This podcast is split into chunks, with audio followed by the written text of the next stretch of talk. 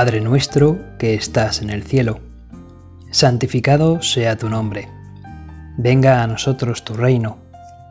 Hágase tu voluntad en la tierra como en el cielo. Danos hoy nuestro pan de cada día. Perdona nuestras ofensas, como también nosotros perdonamos a los que nos ofenden. No nos dejes caer en la tentación, y líbranos del mal. San Mateo en su Evangelio, en el capítulo 5, en el versículo 9, dice o escribe las palabras que Jesucristo dijo acerca del discurso de las bienaventuranzas. Dice, Bienaventurados los que trabajan por la paz, porque ellos serán llamados hijos de Dios. Y bueno, hemos escuchado en muchas ocasiones las bienaventuranzas. Recuerdo que el Papa Francisco habló mucho sobre ellas en la Jornada Mundial de la Juventud, que hubo también en Brasil y que hubo también en Polonia.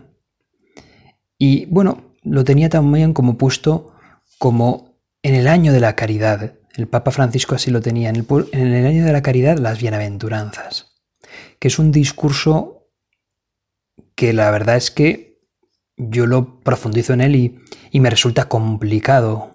Mm, complicado porque eh, es humanamente imposible cumplirlas. Pero por eso mismo, Cristo nos las dice, porque como es imposible para el ser humano, sin embargo, para Dios no lo es. Y eso hace que los hombres podamos llevar a cabo las bienaventuranzas, siempre y cuando sea con la gracia de Dios, buscar la gracia de Dios ante todo. ¿Y qué es esto de la bienaventuranza? Pues el programa para ser santo. Por supuesto que antes de Jesús estaban los mandamientos del Señor, pero pero los mandamientos era algo que el Señor nos recordaba, que Dios nos recordaba que teníamos en nuestro corazón, que todo ser humano tiene en su corazón ese, esa búsqueda natural del bien. Mm, de algún modo nuestro corazón ya nos está diciendo que, qué es lo bueno, qué es lo malo, y es verdad que luego nuestra conciencia puede corromperse. Por eso los mandamientos es un recordatorio. Oye, no hagas esto, no hagas lo otro, recuerda que esto está mal, no hagas con los demás lo que no quisieras que hiciesen contigo, pero luego también cumple los mandamientos, los mandamientos para con el Señor, que es el que te ha creado, que te ama. Es un recordatorio. Las bienaventuranzas, unidas también a los mandamientos, es un proyecto para alcanzar la gloria divina, para alcanzar la santidad, contemplar a Dios, incluso ya en, nuestra, en esta vida terrenal, poder contemplar lo que contemplaremos de una manera más plena, perfecta, felicísima en el cielo. Y por eso Jesús utiliza esa palabra, bienaventurado, feliz tú, ¿sí? Trabajas por esto, consigues esto, porque, o sufres esto, por mi causa, porque realmente vas a ser feliz. Vas a ser feliz conmigo cuando se acabe este mundo y los sufrimientos que este mundo conlleva vas a gozar de mí, porque lo vas a empezar a trabajar ya desde ahora y vas a ser bienaventurado, feliz. Pues bien, una de estas bienaventuranzas la que quisiera, de la que quisiera yo hablar hoy es esta. Bienaventurados los que trabajan por la paz, porque ellos serán llamados hijos de Dios. Y es que en nuestra sociedad, que se hace llamar cívica, democrática, podemos notar que la gente pues es grosera, que le falta respeto por el prójimo, respeto por sí mismo.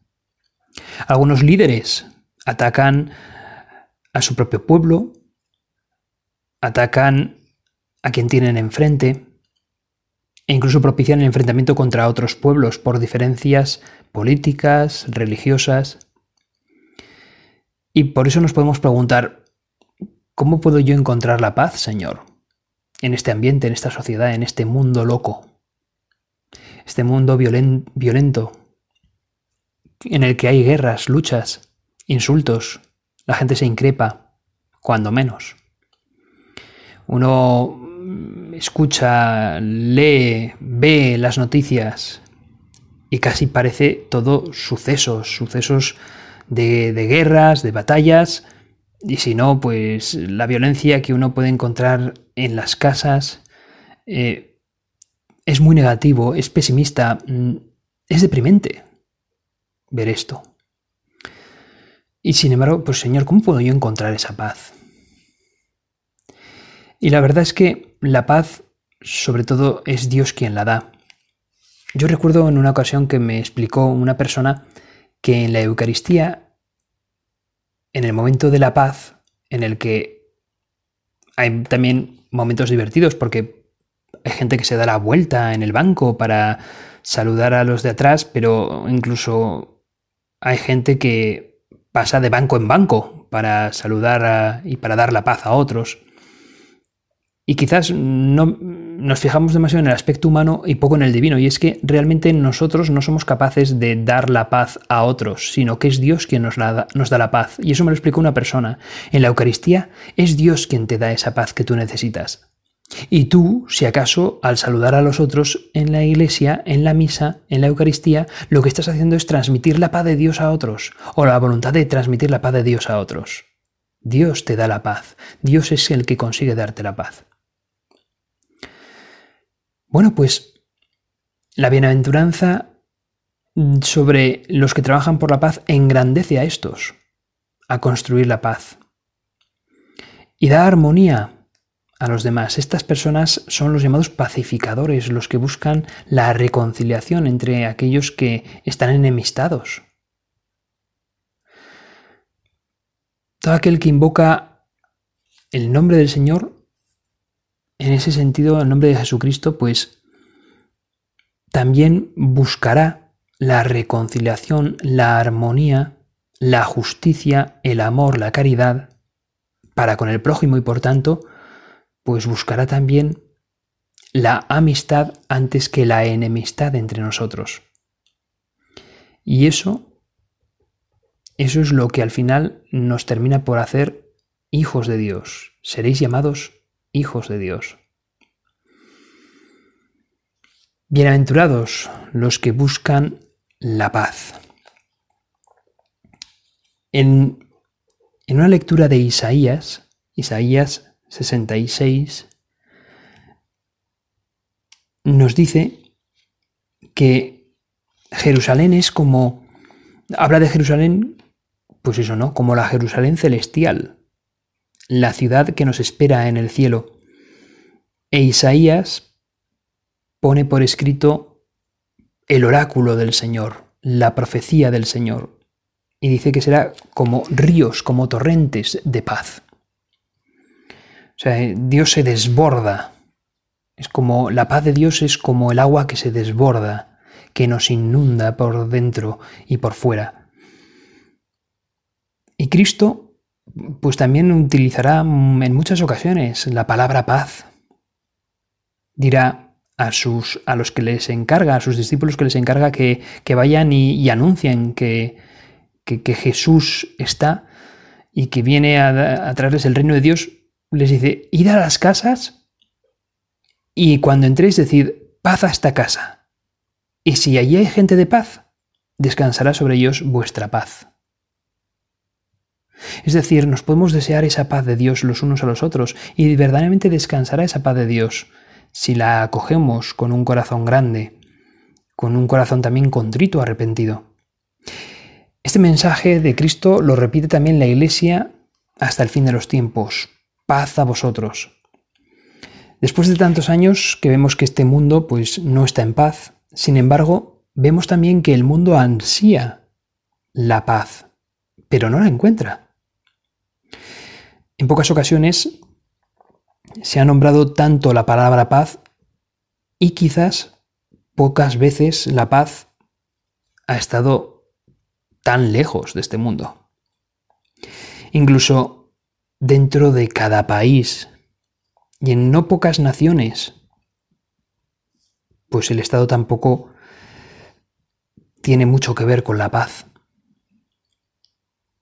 Y con esto no quiero hablar de ningún tipo de partido político, movimiento político, pero sin embargo, en cualquier lugar del mundo, la paz no se encuentra, ¿verdad? Bueno, pues pretendemos que no haya guerras, pero en ocasiones, aunque no haya guerra, no por esto deja de haber necesidad de paz. Hay lugares donde no hay guerra, pero sin embargo hay tensión, hay falta de paz en la gente. En ocasiones son la lucha de razas, otras la lucha de clases, otras la lucha de fuertes ideologías, la lucha de partidos, terrorismo, guerrillas, conflictos, violencia, violencia dentro de la casa, odios, enfrentamientos, resentimientos, acusaciones, recriminaciones, momentos en los que se echa en cara demasiado tú hiciste esto, tú me hiciste esto otro, incluso familias enfrentadas entre sí. Buscan paz, sin embargo, todo el mundo busca paz. No la haya, pero la busca.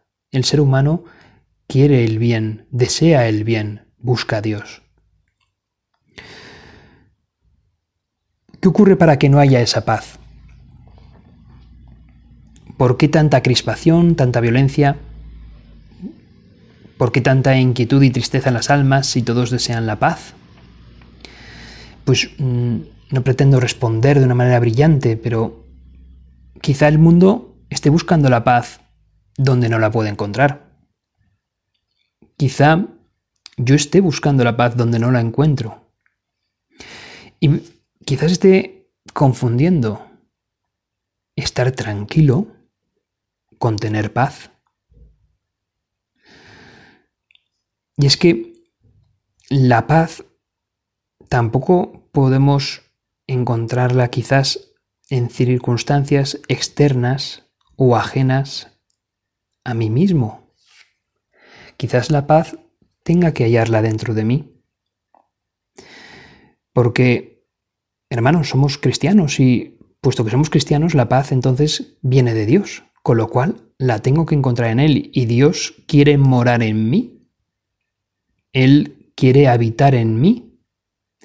Al fin y al cabo, desde que fui bautizado, soy templo del Espíritu Santo. El Espíritu Santo quiere hallar su morada en mi alma. Por lo tanto, en mi alma es donde debo hallar esa paz. Mejor dicho, en Dios, para que more en mi alma, debo de hallar esa paz interior, que lleva consigo la alegría que el mundo no puede dar. El mundo no me va a dar la paz que tanto ansío. Dios sí. Siempre los hombres están haciendo paces, siempre andan enzarzados en guerras, porque han olvidado el consejo de luchar por dentro, de acudir al auxilio de Dios, para que Dios venza y conseguir así la paz en el propio yo, en el propio hogar, en la sociedad, en el mundo. Tantas veces he oído que la familia es la base de la sociedad y por lo tanto la familia es como la iglesia doméstica.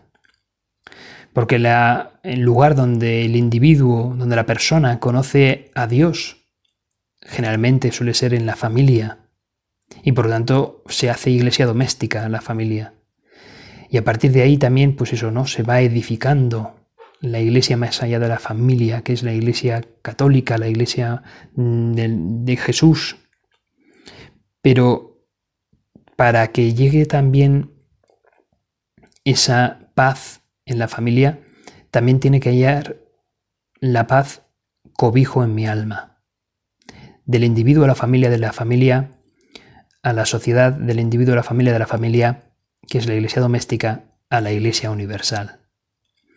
Primero, es una lucha que yo tengo que hallar en mí mismo para encontrar a Dios, una lucha en mi propia alma, dentro de mí.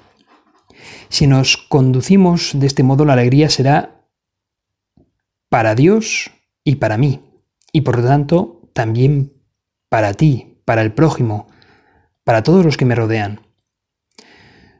La paz es propiedad de aquellos que la vencen, de aquellos que la ganan, de aquellos que la han pedido a Dios y la gracia de Dios se la ha otorgado y que han luchado ascéticamente para conseguir la paz en su alma.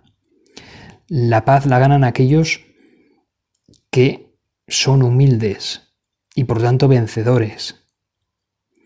La humildad nos hace estar en la verdad. Santa Teresa de Ávila lo decía con frecuencia. Andar en la humildad es andar en la verdad. Y andar en la verdad nos hará indicar con sinceridad qué es lo que necesitamos de Dios. Señor mío, concédeme la paz, dame tu gracia para, para que yo pueda degustar la paz que tú me ofreces. Tu paz. Allí donde me encuentre, la familia, en mi trabajo, con mis amigos, en el mundo entero, dame la paz que necesito. Antes del pecado original de Adán y Eva, estos disfrutaban de la felicidad en el paraíso que Dios les había regalado. Daban gloria a Dios y todo estaba ordenado para la gloria de Dios y la felicidad de los hombres. No existían las guerras, no existían los odios, los rencores, la incomprensión, las injusticias, la sospecha. Pero ese primer pecado trajo todo lo que acabo de nombrar. Y añadieron, añadió además nuevos pecados personales del hombre que se hizo pues más egoísta. Trajo el desequilibrio interior en el ser humano. Juan Pablo II dice que la violencia y la injusticia tienen raíces profundas en el corazón de cada individuo, de cada uno de nosotros. Y es que desde nuestro corazón proceden todos los desórdenes contra los hombres y contra Dios y contra nosotros mismos y nos provoca pues un desgarrón tremendo, una amargura, una gran falta de paz. Pero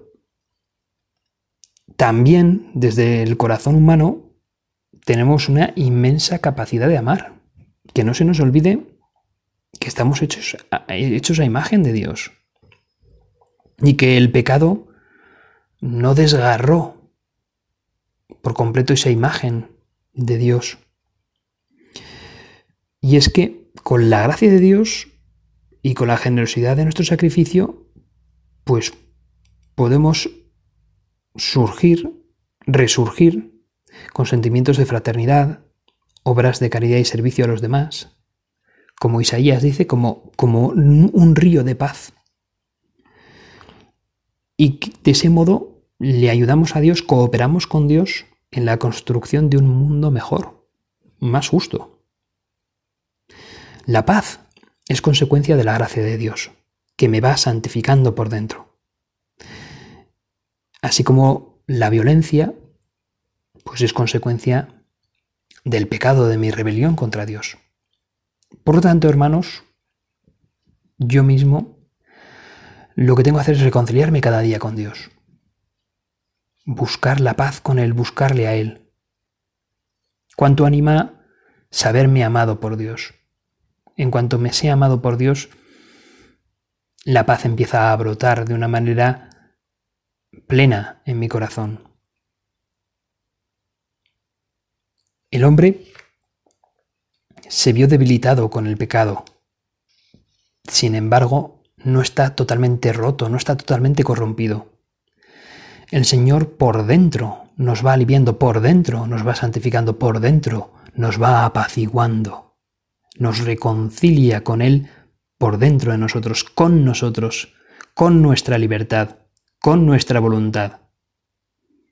Y además nos da las ganas de rectificar cada vez. Nos da las ganas y la alegría de trabajar por mi paz interior, por la paz de los demás. La vida de un cristiano se convierte entonces en una lucha alegre contra el mal por alcanzar a Cristo.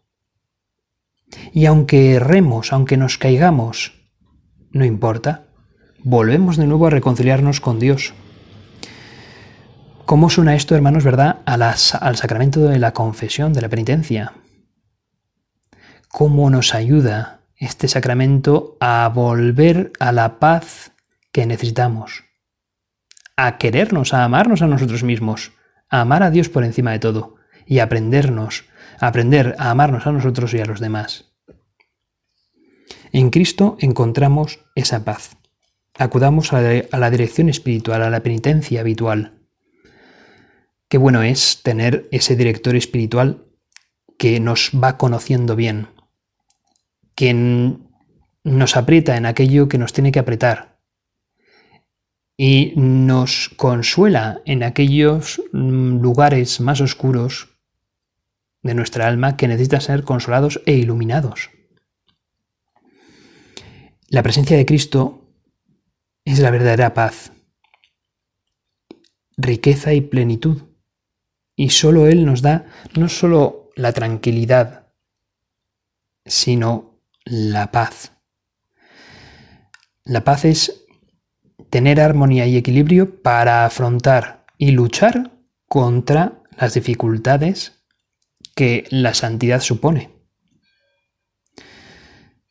La paz no es como a veces se nos pretende vender, ¿no? Como esa comodidad de tranquilidad, de sosiego mm, desde la paralización. No, no, no.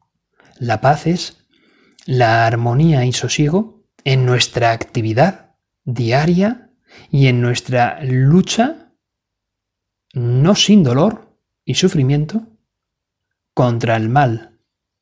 En nuestra vida diaria, hermanos. La paz comienza por reconocerme pecador y por lo tanto de reconocer mis pecados y errores y de tratar de reconciliarme con Dios. Él me descubre su misericordia, su amor. Me vence con su amor. Y eso me da un sosiego que el mundo desde luego no puede darme.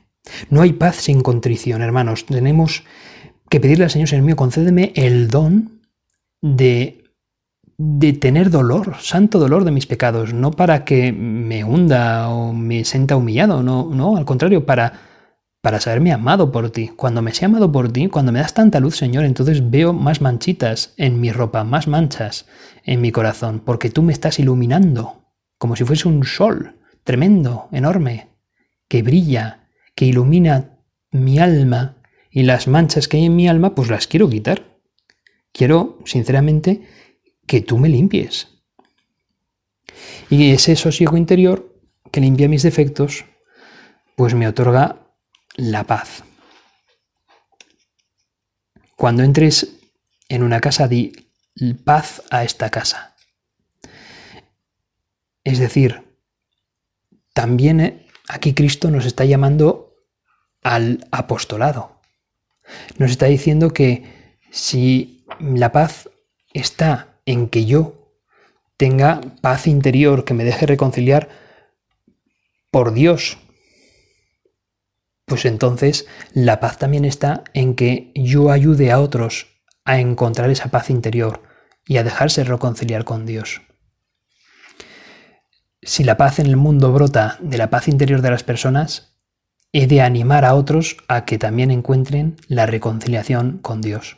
He de animar a otros a que se confiesen, he de animar a otros a que descubran la maravilla del sacramento de la penitencia, de descubrir el amor de Dios, de saberse perdonado por Dios. Y de perdonarse a uno mismo, de perdonar las heridas que otros nos produjeron y de pedir el perdón por las heridas que nosotros pudimos producir a otros. El mundo no puede ofrecer esto, hermanos. Dios sí. Es una maravilla descubrir esto, es una maravilla nuestra fe. Es que es una gozada, es un don de Dios tan grande, nuestra fe. Es un don de Dios tan grande ser cristiano, católico. descubrir la grandeza del sacramento de la confesión. Es que merece tanto la pena. Bueno, pues sienta muy bien y da gusto también la segunda parte de la bienaventuranza. Bienaventurados los que trabajáis por la paz, porque seréis llamados hijos de Dios. Es curioso esto porque mm, da gusto verse reconocido también por los demás. Y es que la bienaventuranza dice que seremos llamados hijos de Dios. No solamente, no es que jamás perderemos el hecho de ser hijos de Dios. Incluso aún, aún pecando gravemente, somos amados por Dios, somos hijos de Dios. Trabajando por la paz, pues aún se descubre más, ¿no? Que somos hijos de Dios. Pero es que los demás descubrirán en nosotros que somos hijos de Dios si trabajamos por la paz. Seremos llamados por otros hijos de Dios. Es decir, los demás van a ver nuestra labor hacia Dios, hacia el bien, hacia la santidad cuando trabajamos por la paz. Es decir, va a haber un reconocimiento por parte de los que nos rodean si trabajamos por la paz. Y eso también es efectivo, pastoralmente hablando, es efectivo en el apostolado. Los demás verán la paz de Dios en nosotros. Seremos llamados hijos de Dios. Eso anima a cualquiera a buscar esa paz también. Hay una relación entre trabajar por la paz y el apostolado, hermanos. Y da gusto sentirse también reconocido por nuestros propios hermanos. Da un sano orgullo. Pues precisamente me impactó escuchar una anécdota sobre un médico italiano que ha estado trabajando muy duramente en un hospital mientras se le morían muchos pacientes por el COVID-19 en el año 2020, ¿verdad? Y este hombre italiano era ateo. Leo lo que él mismo escribió. Jamás en las pesadillas más oscuras había imaginado que podría ver y experimentar lo que ha estado sucediendo aquí en nuestro hospital durante tres semanas. La pesadilla fluye, el río se hace más y más grande. Al principio vinieron algunos, luego docenas y luego cientos. Y ahora ya no somos médicos, sino que nos hemos convertido en clasificadores en la cinta corredera y decimos quién debe vivir y quién debe ser enviado a casa a morir. Aunque todas esas personas hayan estado pagando impuestos italianos toda su vida. Obviamente está hablando del momento más grave de la pandemia del COVID, cuando tantos ancianos perdieron la vida. Hasta hace dos semanas mis colegas y yo éramos ateos. Era normal porque somos médicos y habíamos aprendido que la ciencia excluye la presencia de Dios. Siempre me había reído de mis padres porque iban a la iglesia. Hace nueve días, un sacerdote de 75 años vino a nosotros. Era un hombre amable. Tenía problemas respiratorios graves, pero tenía una Biblia con él. Y nos impresionó que se la leía a los moribundos y les cogía de la mano. Todos estábamos cansados, desanimados, psíquica y físicamente, cuando tuvimos tiempo para escucharlo. Ahora tenemos que admitir, nosotros como humanos hemos alcanzado nuestros límites, no podemos hacer más y cada día mueren más personas. Y estamos exhaustos. Tenemos dos colegas que han muerto y otros han sido infectados. Nos hemos dado cuenta de que donde acaba lo que el hombre puede hacer, necesitamos a Dios y hemos empezado a pedirle ayuda en cuanto tenemos unos minutos libres. Hablamos entre nosotros y no podemos creernos que, como ateos feroces que somos, ahora estemos todos los días buscando nuestra paz, pidiéndole al Señor que nos ayude a resistir para que podamos cuidar a los enfermos. Ayer murió el sacerdote de 75 años, que hasta la fecha, a pesar de que hubiéramos tenido más de 120 muertes en tres semanas aquí, y de que todos estábamos exhaustos, destruidos, él había logrado, no obstante sus condiciones y nuestras dificultades, traernos una paz que ya no esperábamos encontrar. El sacerdote se ha ido con el Señor, y pronto lo seguiremos también nosotros si esto sigue así. No estoy en casa desde hace seis días, no sé cuándo comí por primera vez, y me doy cuenta de mi inutilidad en esta tierra y quiero dedicar mi último aliento para ayudar a los otros. Estoy feliz de haber vuelto a Dios mientras estoy rodeado del sufrimiento y la muerte de mis semejantes. ¡Qué maravilla! Démosle gloria a Dios por este, esta conversión de este médico italiano y pidámosle a la Virgen María, a la Reina de la Paz, aquella que conoció a Jesús de Nazaret mejor que nadie, pues era su hijo. Pidámosle a Nuestra Señora, al terminar ya este rato de oración, que sepamos acudir con humildad a la fuente de la paz, al Espíritu Santo. Regina Pacis, ora pro nobis, ora pro me. Dios te salve María, llena eres de gracia, el Señor es contigo. Bendita tú eres entre todas las mujeres, y bendito es el fruto de tu vientre Jesús. Santa María, Madre de Dios, ruega por nosotros pecadores, ahora y en la hora de nuestra muerte. Amén.